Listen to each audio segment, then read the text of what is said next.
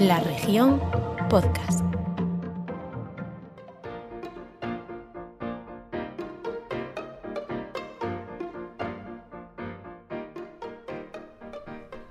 Pues ya estamos aquí otro miércoles. Sí, séptimo programa.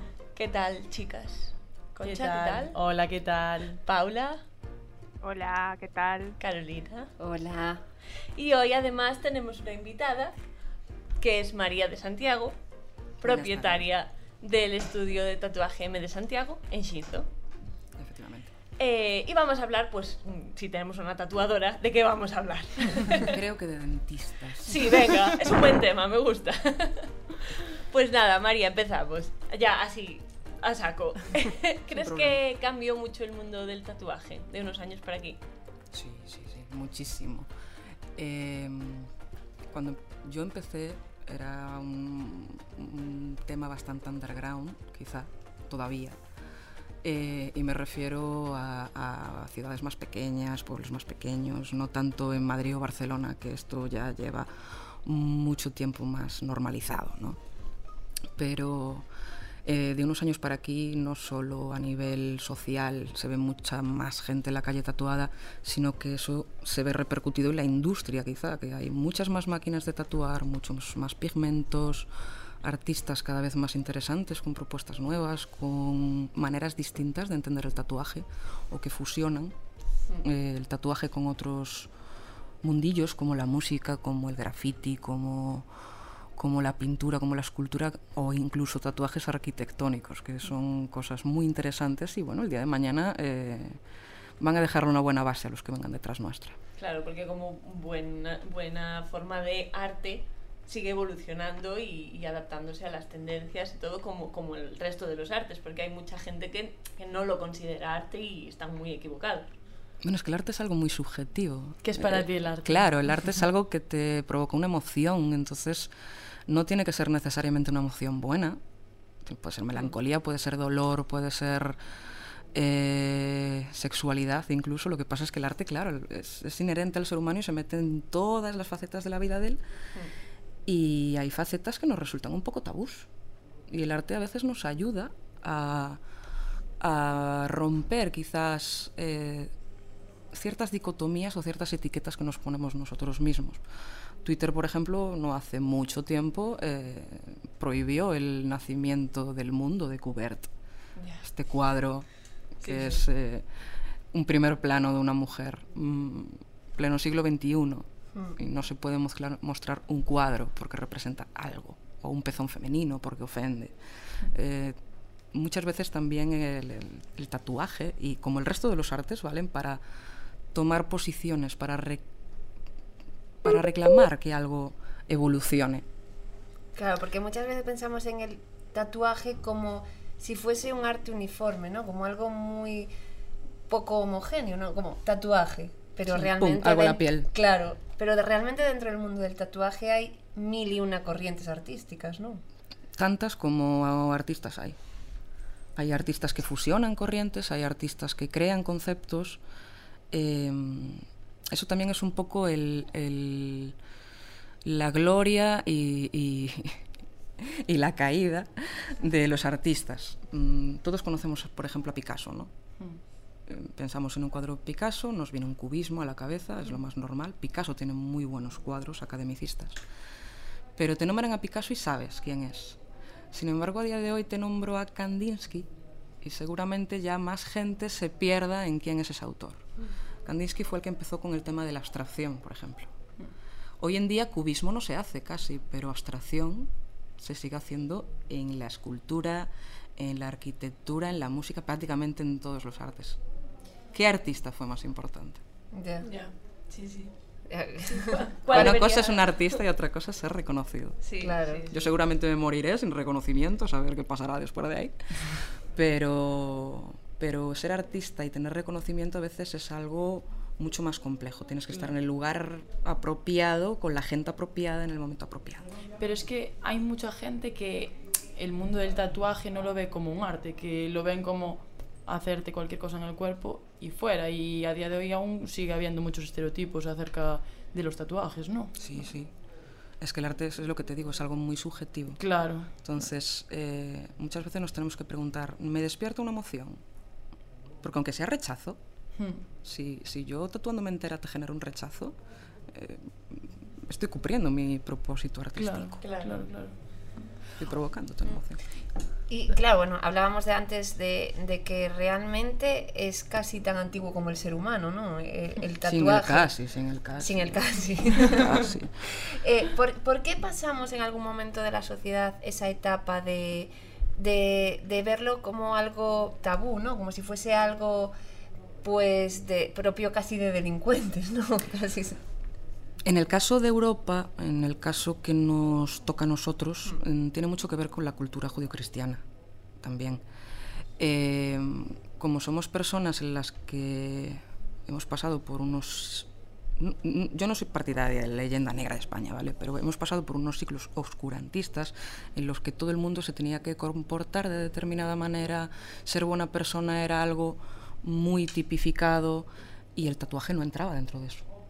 O sea, tú estabas marcado seguramente era porque habías pasado por una cárcel o hubieras sido marino o hubieras tenido una vida disoluta o, o hayas vivido en algún entorno que no es lo normal de eh, crezco, trabajo, me caso, crío hijos, me muero. Claro. Entonces, eh, a veces tanto por envidia como por comparación o como simplemente por odio, porque se lo oigo al vecino y entonces a mí tampoco me gusta. Eso pasa Eh, mucho. Claro, o sea, hoy tenemos Twitter, pero Sí. la, la sociedad era exactamente igual de quisquillosa, cotilla y demás en el siglo XV, sin Twitter, Claro. con alguna que otra rata, pero éramos igual. Y bueno, aquí todas tenemos tatuajes. Tú, María, por supuesto, por supuesto te llevas la, la palma, que es la que más tienes. Y no mucho, así. Yo lo tengo, Ca- ¿eh? Claro, claro, por, tatuaje. es, por eso, Paula. Carolina, Rosalía y yo tenemos tatuajes, pero Paula es la única que no tiene tatuajes. Uy, Eh, interesante. Me ¿por gustan las pieles sin marcar. Es como quitar un precinto, una botella nueva. Paula, cuando vayas a Shinzo ya sabes por dónde tienes que pasar. Por favor. Ya, pues voy todas las semanas, así que. No, a ver, no, realmente no, nunca fue algo que me llamara la atención. Y además tengo a mi madre que me dice que me deshereda si me tatúo. Entonces, Eso como lo dice Bueno, bueno, eh, motor. la herencia, porque a veces son deudas dinero. y a veces sale mejor tatuarse. ¿Sabes lo que te digo? No, no, no. No es algo que tampoco me llame la atención realmente. Claro, pero es que esto te tiene que tampoco te diría mucho. por qué. O sea, no. No me llama. Pues no, empieces, no, empieces. Porque cuando empiezas... No, es mejor que no. O sea, si, si no te llama, no te hagas uno. Sí, pero sí que es cierto que hay como dos, mm, dos visiones. La gente que no tiene tatuajes, pues eso, como tú, Paula, porque no le llama y, y no, no vio nunca algo que quisiera marcarse en la piel. Y luego esa gente que no se tatúa por miedo al rechazo, por miedo a no encontrar trabajo, por miedo a todos los estereotipos y que mm, papá o mamá nos digan así no vas a llegar a ningún lado. Eh, En mi caso, y aprovechando que, que hoy Que tenemos nos lo dijeron a- muchas veces y es verdad. ¿eh? Sí, papás, mamás. Estudia que vas a llegar a ser algo. No. Mm. Y aprovechando eso también que tenemos a María, que nos arroje un poco de luz, porque yo creo que también hay un poco de, de miedo o un poco de, de, mm, pues eso, de desconocimiento en torno a, a lo que es un tatuaje, al producto que lleva y demás. Yo hace poco también vi en, en televisión una noticia, pues eso, de los tatuadores que querían también un poco unirse de manera que no que se regulase mejor eh, eh, su situación eh, Sí. bueno de todas las, las- las- los establecimientos de, de de tatuajes que hay en España y demás y yo creo que también eh, hay un poco de miedo no no sé si Hay nivel- desconocimiento más que miedo. sí Sí, a ver, eh, hace años, no lo podemos negar, hace años las tintas de los tatuajes no estaban probadas dermatológicamente como para saber si eran seguras a largo plazo. Porque una cosa es que no te dé reacción en el momento del tatuaje y otra cosa es que a lo mejor pues tengan un elemento bioacumulable que con un tatuaje pues no te pasa nada, pero si te tatúas de cuello a culo, pues sí. Entonces, una eso. Dos, em, también desde la parte médica muchas veces se le metían miedo a la gente con el tema de la epidural y demás. A día de hoy, yo tengo compañeras y, y- y amigas, madres, que han escuchado la retaíla de tienes la espalda tatuada, no te puedo pinchar la epidural. Mentira, ¿Y hace eso 20 por- años que se sabe perfectamente que no, no hay ¿por más qué? riesgos. Eso porque antes no, no se dejaba. Porque si, si tú tienes, por ejemplo, limadura de hierro, que era lo que, se te- lo que llevaban muchas de las tintas para Hmm. tatuar, eh, pueden pasar dos cosas. Uno, si te meten en un TAC, que es un imán gigante, Sí. te puede provocar una quemadura. Y segundo, que pueden provocar a veces falsos positivos en pruebas, yo qué sé, reactivas, como la tuberculina, otras pruebas que te tengan que hacer a nivel médico. Claro. Entonces, mm, no había suficiente interés en estudiar qué pasa con las pieles tatuadas. Claro, porque total, esa gente que más da. Porque esa gente, uno, es, nos toma muchas veces como, como tú lo elegiste, ¿sabes? Te pasa algo, te jodes. Claro. Ya está. Pero es que eso lo podríamos aplicar a un montón de cosas. Es un, es un discurso muy peligroso. Mm. Lo puedes decir a los fumadores, a los obesos, lo puedes decir a un montón de Claro. gente. Mira, estás enfermo por tu puta culpa, entonces, Porque quieres, claro. perdón. Vamos a dejar que dice Ah, esta estamos en parte. familia, María.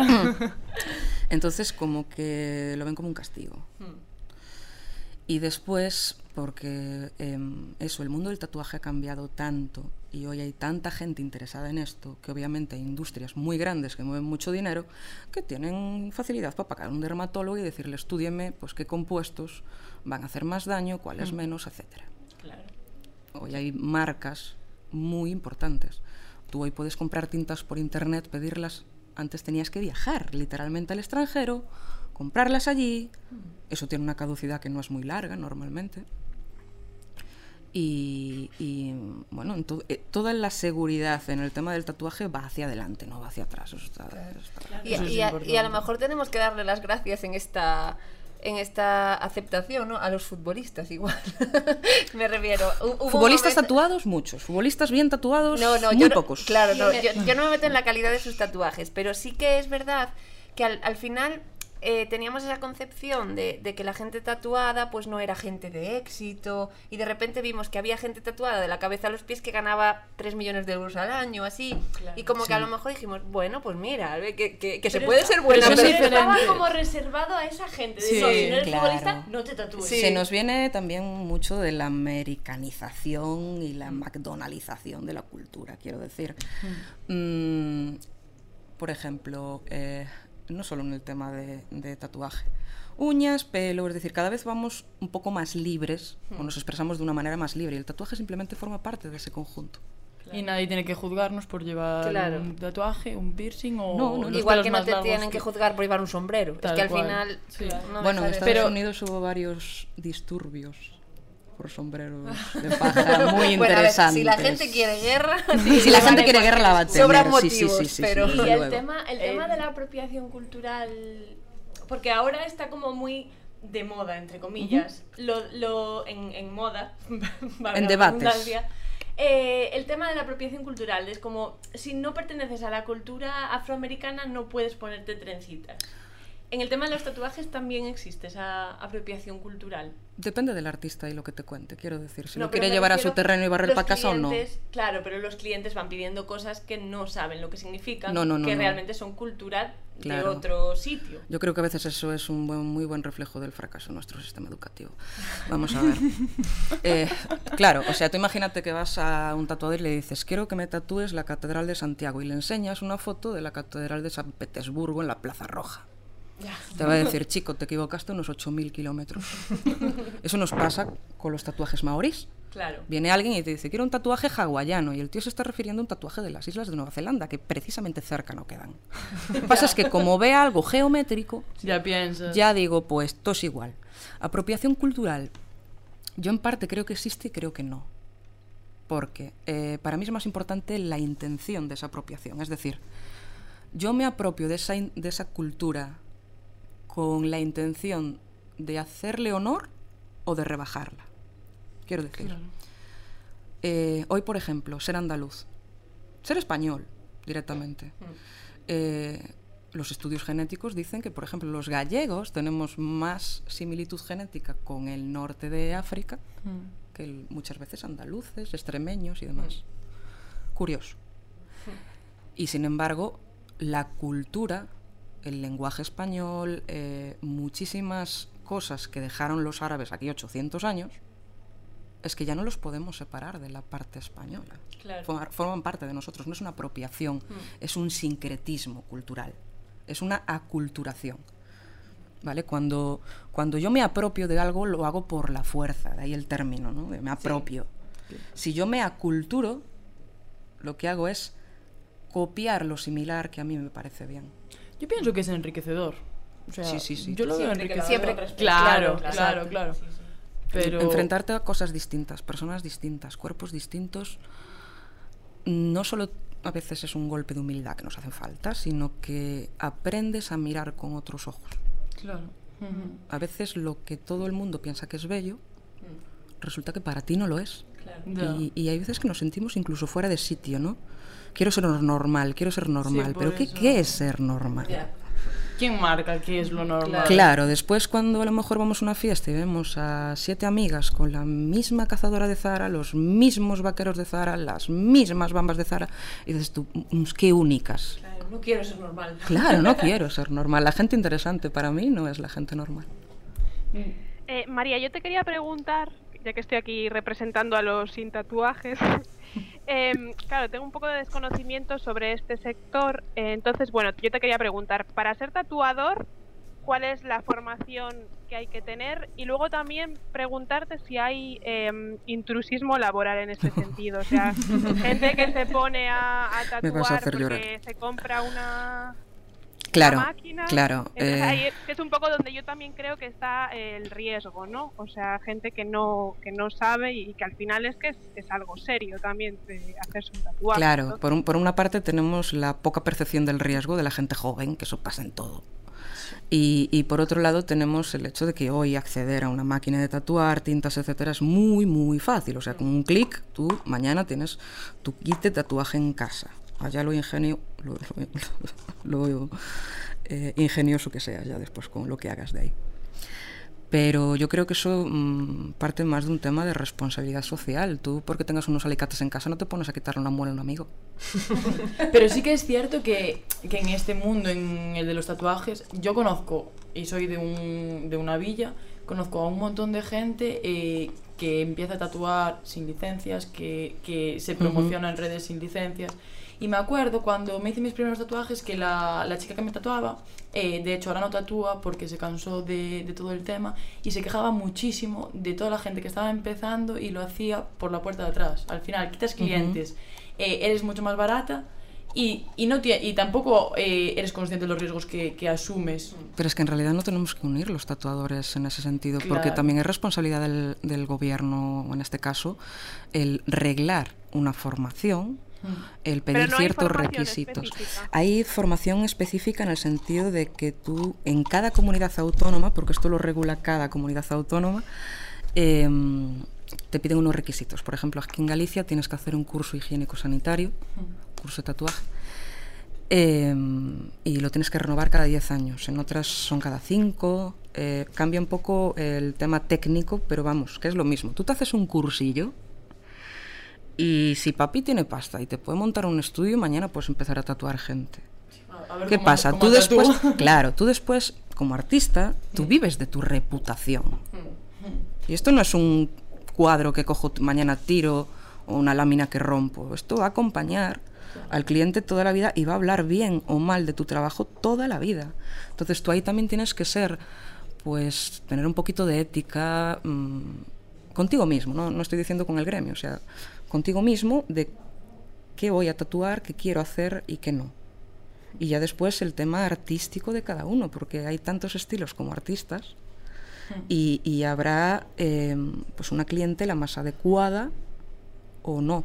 Yo al estar en un pueblo pequeño, en un pueblo de, de pocos habitantes, no me puedo permitir hacer los mismos tatuajes o solo un tipo de tatuajes como al trabajar en una ciudad muy grande. Hablabas de que no sois solo artistas, sois artesanos, decías tú. Te Sí, somos ¿Qué es eso? artesanos, somos Cuéntanos. artistas y artesanos. No es lo mismo que alguien venga con una idea, por ejemplo, un concepto, y te diga, pues mira María, me quiero tatuar el brazo y quiero representar, pues, eh, no sé, mi gusto por la naturaleza, por ejemplo. Entonces yo ahí eh, me molesto en eh, conocer un poquito a esa persona, saber qué estilo de dibujo, así algo básico, que me dé unas líneas por las que guiarme. Y a partir de ahí yo trabajo para esa persona, es decir, pienso el tatuaje, lo diseño, lo probamos, vas... Es como casi parir entre el cliente y tú el trabajo, ¿no? Depende de lo difícil que sea el cliente, depende de lo difícil que sea el parto. Pero eh, llegáis a una conclusión. Hay gente con la que no, y tienes que decirle directamente, mira, no soy lo que estás buscando. Claro. Hay Claro, otro claro, artista para ti. Que se adapte más a tu estilo. Sí, claro, sí, claro. yo de hecho, a mí incluso me gusta recomendar gente que, que yo sé que trabaja bien o que he visto cosas que, que me gustan, cuando yo considero que no soy la apropiada para esa persona. Claro, es Porque que esa persona va a hablar ser mejor. humilde. Claro, y, va- y esa persona va a hablar mejor de ti. El sentido de que le diga a sus conocidos, no, mira, fui junto a esta persona y me aconsejó otra que al final quedé contento, que que yo me atreva a hacer cosas. Ya primero, si no lo sabes hacer en un papel, no te metas en una piel. Claro. Y hay gente que tiene mucho coraje mm, para andar por la vida, ¿sabes? Mucha, mu- mu- mucha, despreocupación.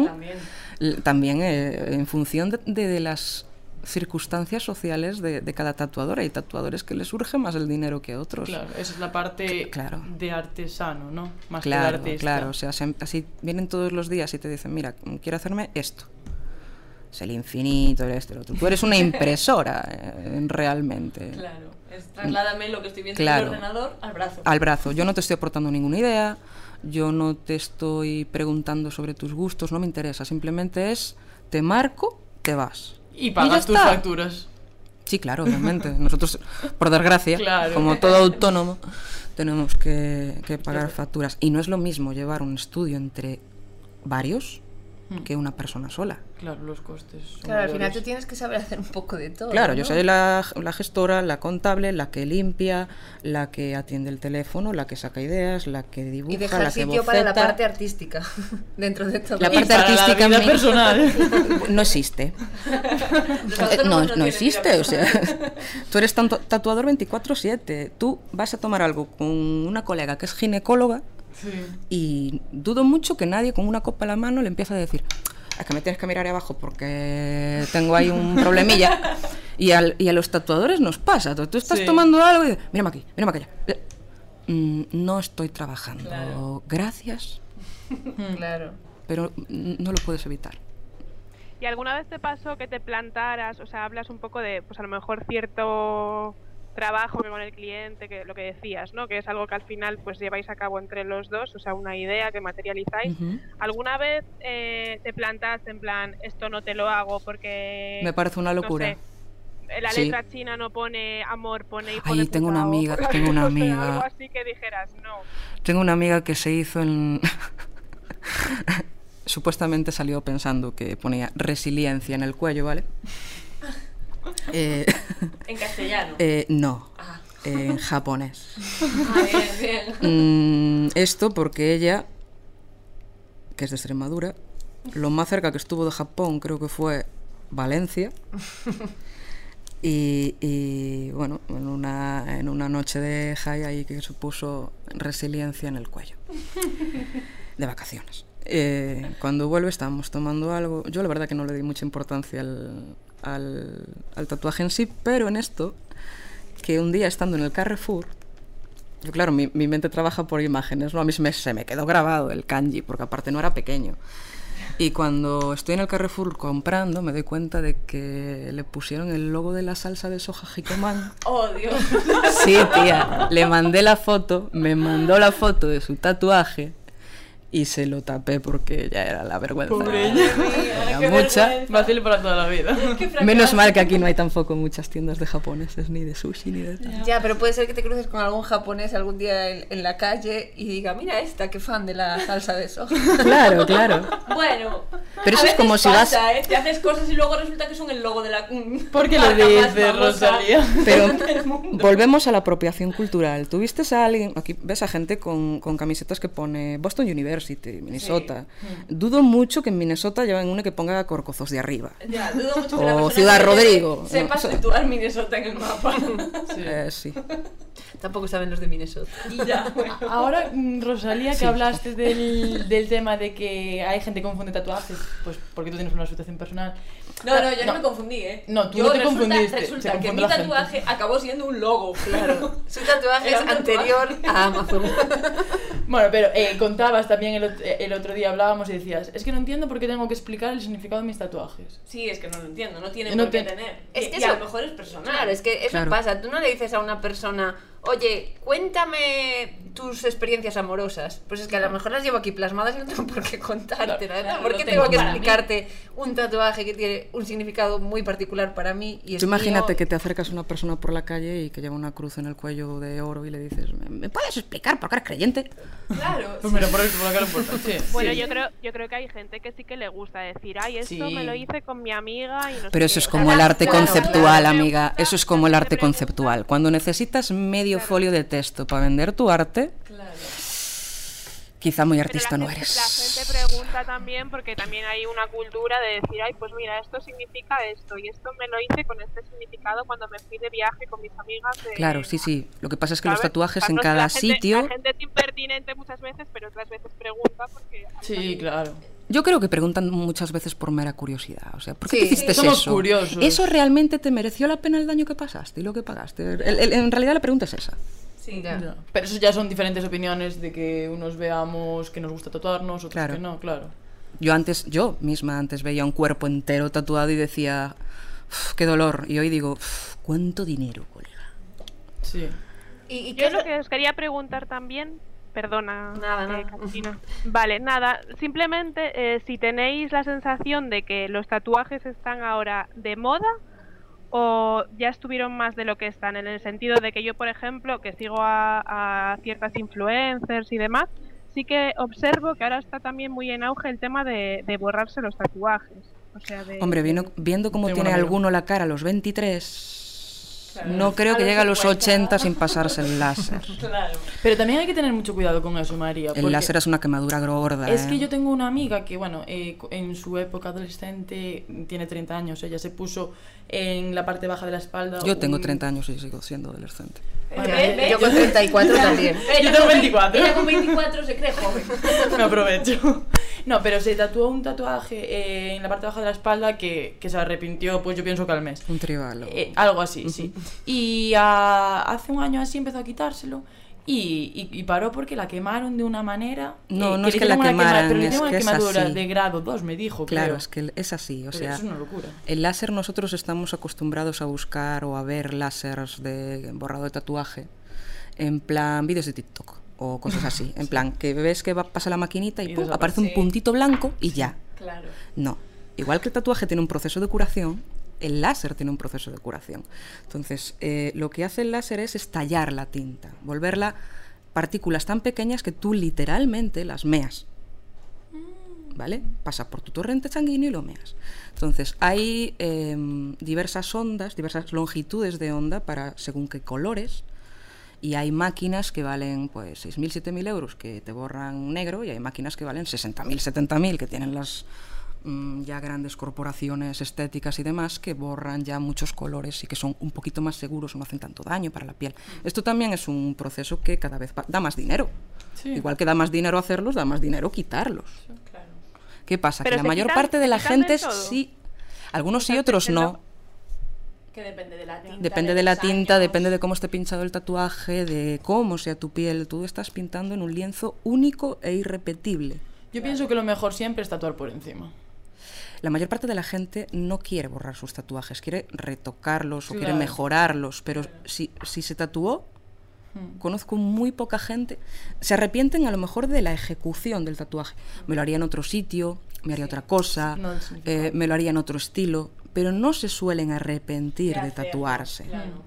Sí, o sea, del proceso Del- de ir claro, a claro, no te claro. Son cosas distintas. ¿Y tú qué? ¿Cuál es la recomendación principal? Porque supongo que llegará mucha gente a tu estudio que dice, hola, me quiero tatuar, no sé qué, ni sé dónde, sé que quiero un tatuaje. Felicidades. Como, como concepto, ¿no? Quiero un tatuaje.